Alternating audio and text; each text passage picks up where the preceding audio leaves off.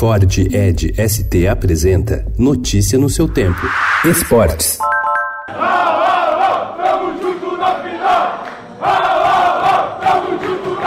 Daniel Alves ainda sentia tristeza de ter ficado fora da última Copa do Mundo após sofrer a lesão mais grave da carreira quando procurou se reinventar no futebol, mesmo aos 35 anos de idade e com um currículo extenso de conquistas. O destaque capitão da seleção brasileira nesta Copa América entendeu ser necessário fazer uma releitura da sua função tática dentro de campo para continuar em alto nível e se mostrar tão efetivo como foi na vitória sobre a Argentina terça-feira em Minas Gerais. A força mental é uma parte mas se não tivesse todo o cuidado que ele teve na sua recuperação. E eu falei com o Ricardo, se o PSG não tivesse, e aí fica um agradecimento dado a ele todas as condições de evolução, ele não chegava nesse estágio. Então, primeiro, essa, essa capacidade mental de superação. Segundo, a capacidade física, aliado à qualidade técnica que ele demonstrou hoje também. Eu fico muito feliz.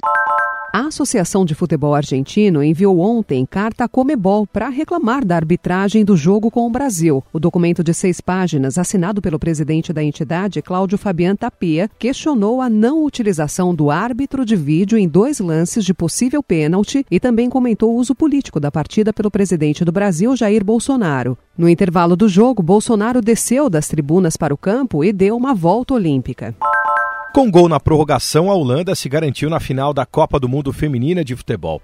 O chute de Jack Groningen de fora da área colocou a seleção dos Países Baixos pela primeira vez na decisão da competição, com a vitória por 1 a 0 sobre a Suécia. A final será contra as atuais campeãs, os Estados Unidos, domingo meio-dia. A semifinal de ontem em Lyon foi vista por 48.452 espectadores, o segundo melhor público da competição, que está sendo disputada na França. Criada como uma autarquia federal temporária, a Autoridade de Governança do Legado Olímpico encerrou oficialmente as atividades no último domingo e agora funciona numa espécie de limbo. Enquanto não tem o seu futuro definido, a entidade que gere quatro instalações do Parque Olímpico da Barra está momentaneamente sob a gestão do Ministério da Cidadania. Além de parcialmente subutilizado, o velódromo, que sempre foi enaltecido como um dos mais modernos do mundo, passou por dois incêndios em sua cobertura devido à queda de balões. A promessa era de dar à iniciativa privada a administração do parque, no entanto, nenhuma concorrência pública despertou o interesse das empresas e o governo federal acabou assumindo parte da gestão das arenas. Notícia no seu tempo. É um oferecimento de Ford Edge ST, o SUV que coloca performance na sua rotina até na hora de você se informar.